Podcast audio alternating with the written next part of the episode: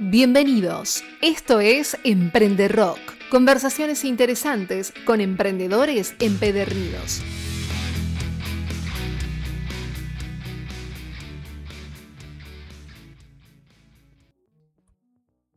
En este episodio conversaré con una emprendedora que va por todo. Tiene un posgrado en recursos humanos, es profesora de inglés, con experiencia en prácticamente todos los niveles, tiene un MBA y se especializa en el coaching ontológico. Y por sobre todo, es mendocina, cofundadora de Agile Mentor, una incubadora privada de emprendimientos, y Embarca, una aceleradora de startups tecnológicas. Ella es Belén Fernández.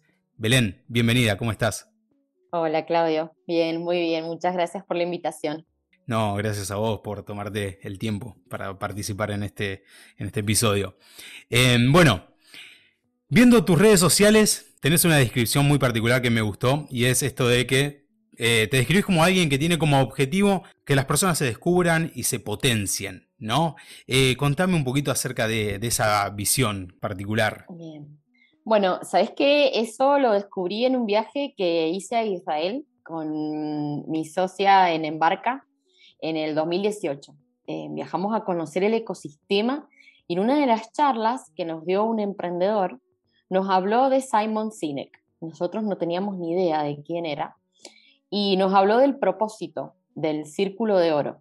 Entonces, cuando volvimos a, a Mendoza, lo empezamos a investigar y descubrimos que Simon Sinek habla de descubrir tu porqué y que significa que aquellas empresas que nacen con un propósito son aquellas que después perduran en el tiempo, porque no se apegan a un producto en particular. Entonces, el círculo de oro se forma con el por qué, con el cómo y el qué. Entonces, cuando vos tenés un por qué bien fuerte, el cómo pueden ser tus valores y el qué, toda la cantidad de productos o servicios que podés hacer. Entonces, nos encantó y lo empezamos a trabajar con los emprendedores para que ayudarlos a, esto de, sobreponerse al fracaso cuando una solución no, no encaja en el mercado.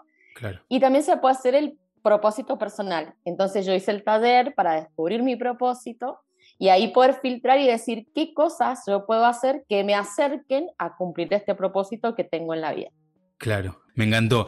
Em, antes de meternos de lleno en, en estas empresas, tanto Agile Mentor como Embarca forman parte eh, de este propósito personal, ¿no? O sea, eh, digamos, eh, potencias esta visión con estas empresas.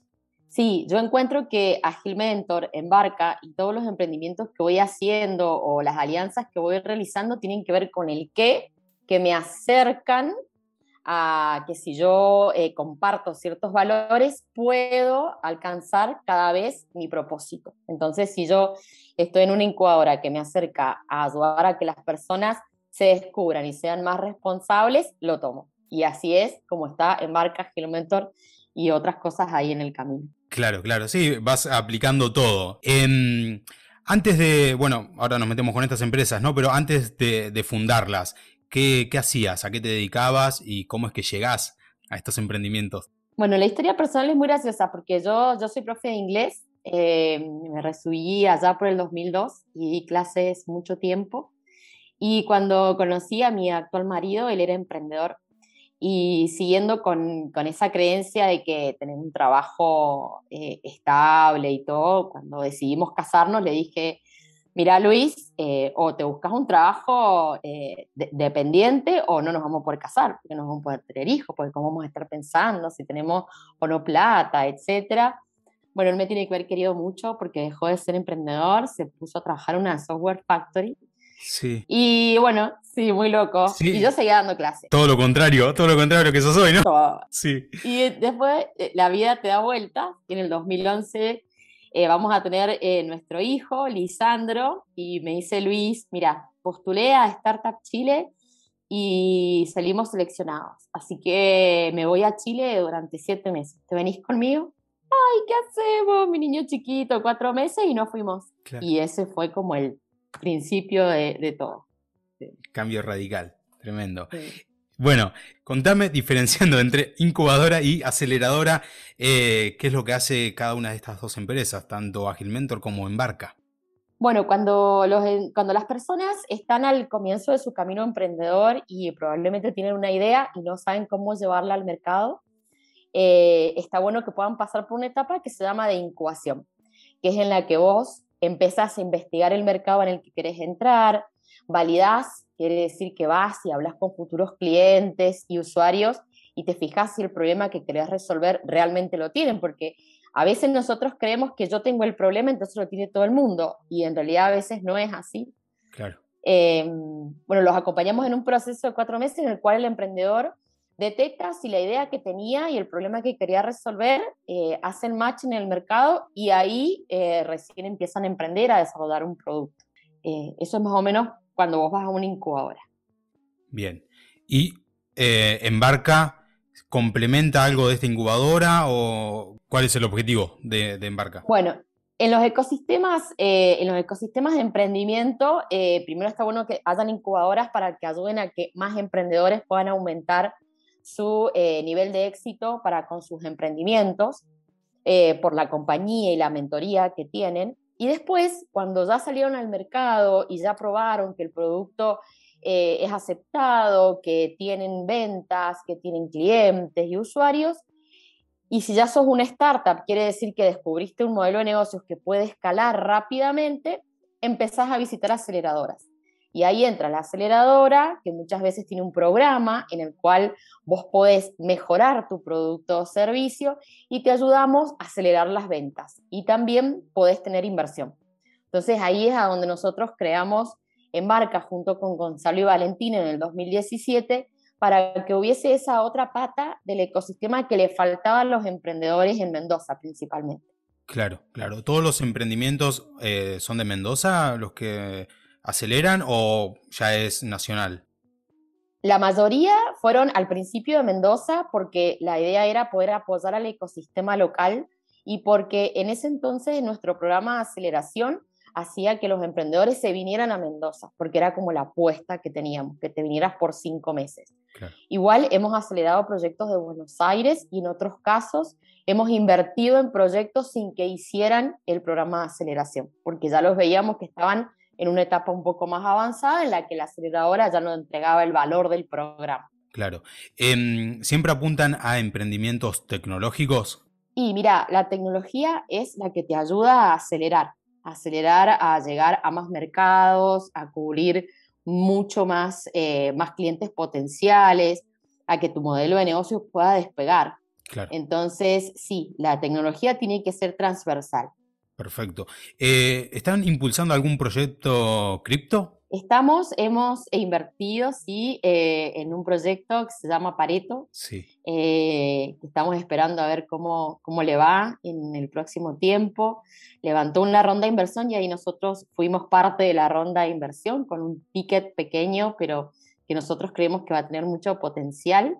Tenemos a Gonzalo, que es uno de mis socios, que es enamorado de la parte de las criptos, de la blockchain, entonces eh, fue una de nuestras primeras apuestas.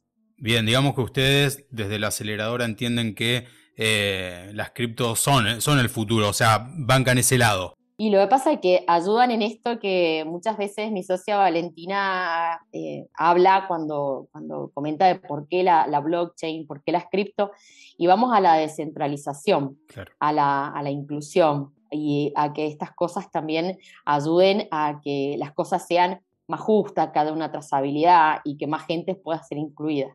Buenísimo, buenísimo. ¿Cómo se compone el fondo de Embarca? Tenía entendido que inicialmente eran eh, inversores privados de Mendoza. Al día de hoy, ¿cómo es esto?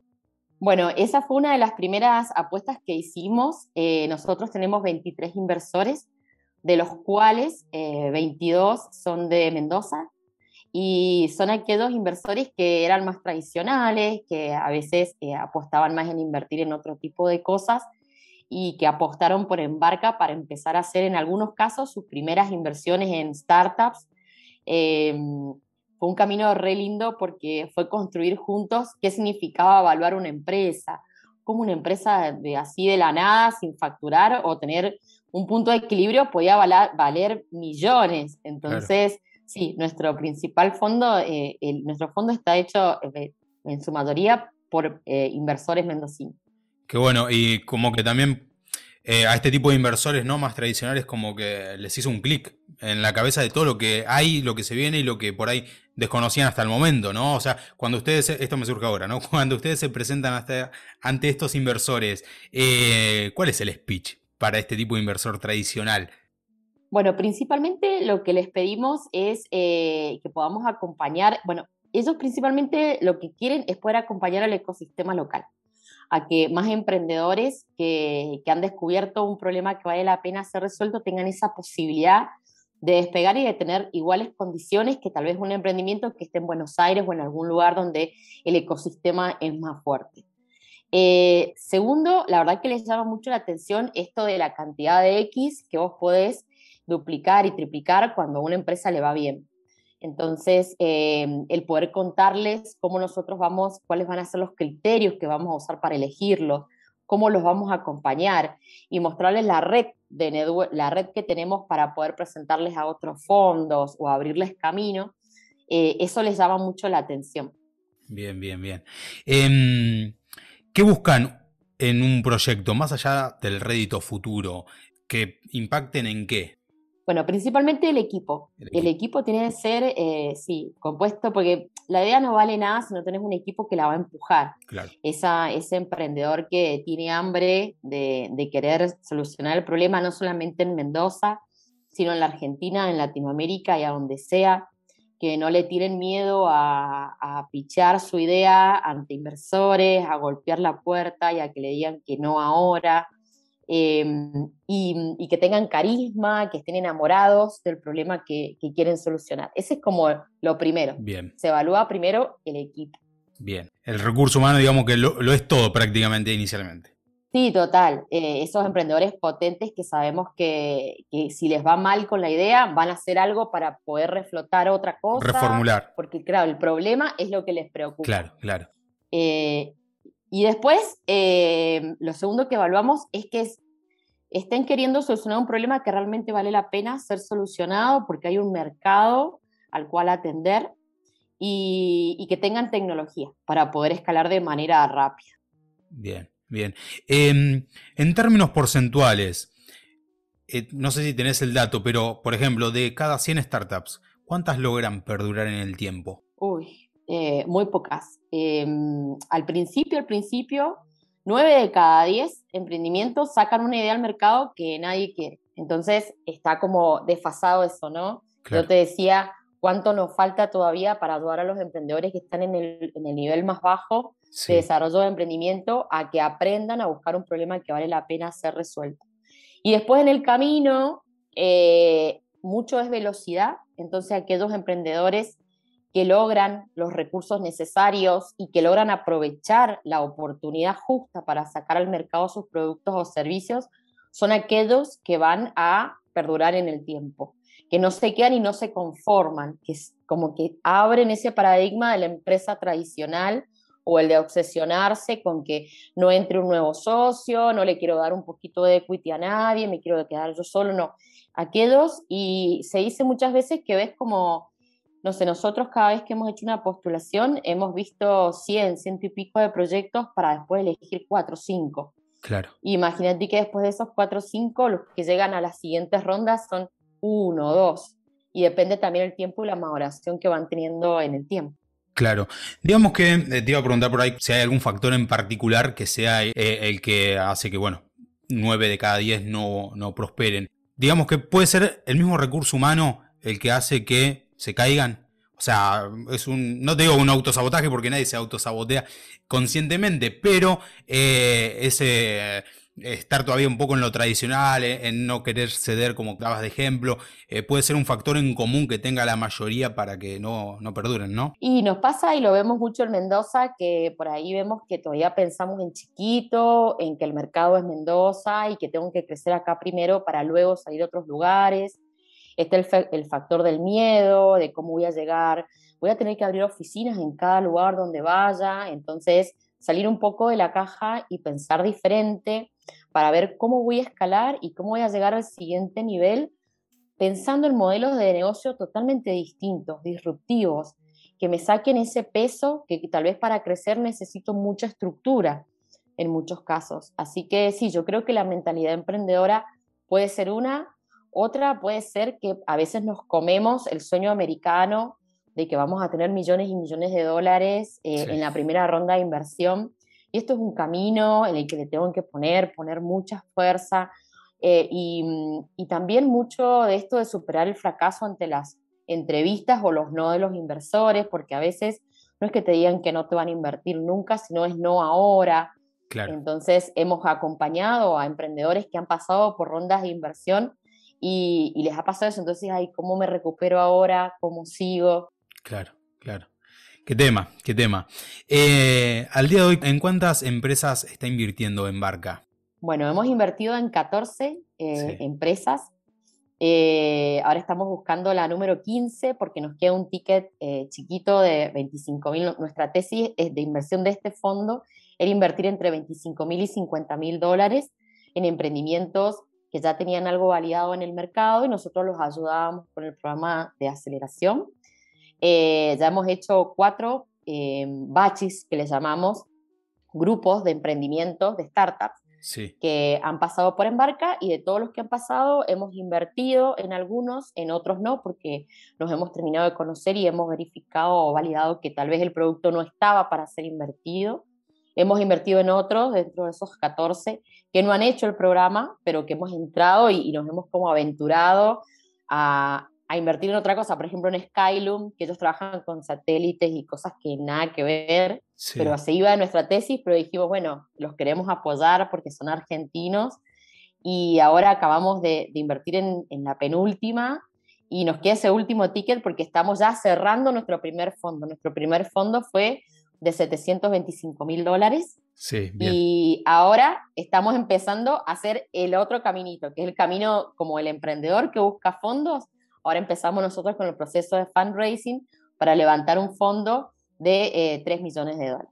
Bien, me encanta esto que decís, em, de pronto eh, esta empresa de satélites no estaba dentro de, lo que ustedes buscaban, digamos, o algo así, em, y dijeron, vamos a apoyarlos. Esto de romper ustedes mismos el molde, y lo que hablábamos recién, eh, por ahí el emprendedor un tanto más tradicional, que tiene un camino por ahí fijado y no quiere salirse, es el que se queda, y ustedes en ese caso están siendo básicamente un ejemplo, ¿sí? Con la misma aceleradora de lo que, de lo que hay que hacer. Igual no, no es algo sencillo lo nuestro, lo nuestro es como ser muy conscientes de eso, porque nosotros cuando armamos nuestro primer fondo y presentamos, pues nosotros somos parte de un programa de aceleración del Ministerio de, de, Producción de la Nación.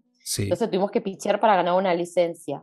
Ellos igualan el monto que ustedes invierten, ¿verdad? Exacto, hacen coinversión con nosotros. Y mm, siempre recordamos que un jurado nos dijo, no piensen chiquito, porque no van a llegar muy lejos. Ustedes son un fondo de inversión, tienen que salir de Mendoza, tienen que salir de Argentina. Entonces, como que cuando vemos que estamos enfocando chiquito, ojo, cuidado. Sí, sí, todo con precaución. O sea, eh, si bien, como digo, rompen el molde, pero al mismo tiempo eh, es un paso que prácticamente lo intentan dar en seguro. Exacto. Bien, bien. ¿Ves alguna industria que esté un poco más avanzada que el resto, es decir, viste, están las fintechs, EdTech, eh, bueno, cripto, Insurtech. Eh, ¿Hay alguna industria que vaya a pasos más acelerados, digamos? Depende mucho la geografía, la, la, necesidad. Creo que con esto de la pandemia se aceleraron algunas industrias que pensábamos que iban a ir mucho más lentas. Sí. Porque se dieron cuenta que, mm, bueno, que tenían que adoptar tecnología mucho más rápido Sí creo que las fintech siguen como liderando, eh, son aquellas que van, van trabajando un montón. Eh, Insurtech, como también lo, decías, también va bastante bien, eh, rompiendo una, una, industria que es sumamente tradicional en todos los países y que para poder escalar necesitas como adaptarte a varias legislaciones de países que son muy distintas. Creo que se está abriendo mucho el tema de la educación, están empezando a haber algunas flexibilidades eh, que pueden ayudar a los emprendedores a llegar un poco más al, tema de, tecnologizar un poco la educación. Y está viendo mucho de agro, mucho. Eh, de hecho, hay algunos fondos y algunas aceleradoras que están abriendo ya con ese, con ese foco en el, en el agro también. Bueno, y ni hablar cripto y blockchain que están a tope, sí. Muy, muy total. La pandemia dio un empujón importante, ¿no? Eh, por ejemplo, en las EdTech, eh, charlé con, eh, inicialmente en uno de los primeros episodios, con una chica que tiene, que fundaron una, una EdTech, justamente, es una plataforma de educación. Y nada, empezó la pandemia y de pronto tenía no sé cuántas escuelas encima, ¿viste? Para... ¿Cómo se llama? Aplicar la plataforma. ¿Vos ves esto? ¿Ves que de pronto hizo que todo se venga rápido? Sí, yo creo que tuvo las dos caras. Probar a aquellos emprendedores a ver si tenían resiliencia y buscaban nuevos modelos para adaptarse. Hay algunos que no, no lo pudieron lograr. Tenemos algunos ejemplos de emprendedores que no se pudieron reponer eh, a sus modelos de negocios con los que venían trabajando. Y en otros que sí, tenemos emprendimientos que los ha impulsado muchísimo, desde educación, eh, también la parte de autos, venta de autos, que hoy sí en plena pandemia vamos a estar vendiendo autos a través de tecnología y con algoritmos, sí se está haciendo. Eh, la parte de fintech, que no sé, entrar con débitos automáticos a, una empresa era como un dolor de cabeza, 500 reuniones, y ahora eh, están diciendo a los chicos vengan y háganlo porque necesito cobrar, porque ya entendí que si no habilito los pagos me quedo afuera y probablemente me quedo sin una alianza que me ayude a crecer. Entonces nos están viendo como aliados más que estos que van a venir y me van a querer sacar una porción de mercado o me van a querer competir. Están entendiendo, entendiendo cómo se mueven las cosas hoy. Sí. Bien, bien. Bueno, Belén, ya para ir terminando, em, me contaste la experiencia inicial de tu propósito, eh, es genial, me encantó y, creo que lo voy a aplicar también. Eh, ¿Tenés alguna otra experiencia o algo por ahí en particular frase, palabra, algo que eh, te motivó en algún momento o lo hace hoy, por ahí en el día a día, que puedas compartir para un emprendedor que está iniciando independientemente del sector que sea? Eh, sí, yo creo que primero lo que, lo que les traería es que se animen a emprender en equipo. Emprender solo es un camino que, eh, que es duro y a mi juicio está bueno ir acompañados para poder em, trabajar el tema del fracaso. Yo tengo un equipo increíble, tanto en Agile Mentor como en Barca, creo que la complementariedad es fundamental. Segundo, esto que te decía de descubrir un problema que vale la pena resolver porque tiene un tamaño de mercado que es atractivo, porque, mira, nosotros cuando fuimos a Israel, eh, la gente que descubrió el riego por goteo le solucionó el problema al mundo, ¿sí? Y empezó en Israel, que es una cosita chiquitita, y hoy eh, se han olvidado de dónde viene, pero pues es un problema que podemos tener acá, por ejemplo en Mendoza, con el tema del agua, le puede solucionar la vida a muchas personas. No te enamores de tu solución, porque tal vez la solución ya está siendo llevada a cabo en algún otro lado de otra forma. Y después, eh, me parece que es fundamental que cuenten sus ideas, que se animen a hacer networking. Una idea que no se lleva a cabo a la acción, la verdad, que no tiene, no tiene valor. Claro. Y, lo, otro es que colaboren, que lo que puedan obtener también lo den a otros eh, con tiempo, con experiencia y que se apoyen en el ecosistema, porque vemos muchas instituciones y personas que estamos dispuestos a escuchar y a colaborar. Buenísimo, buenísimo, me encantó.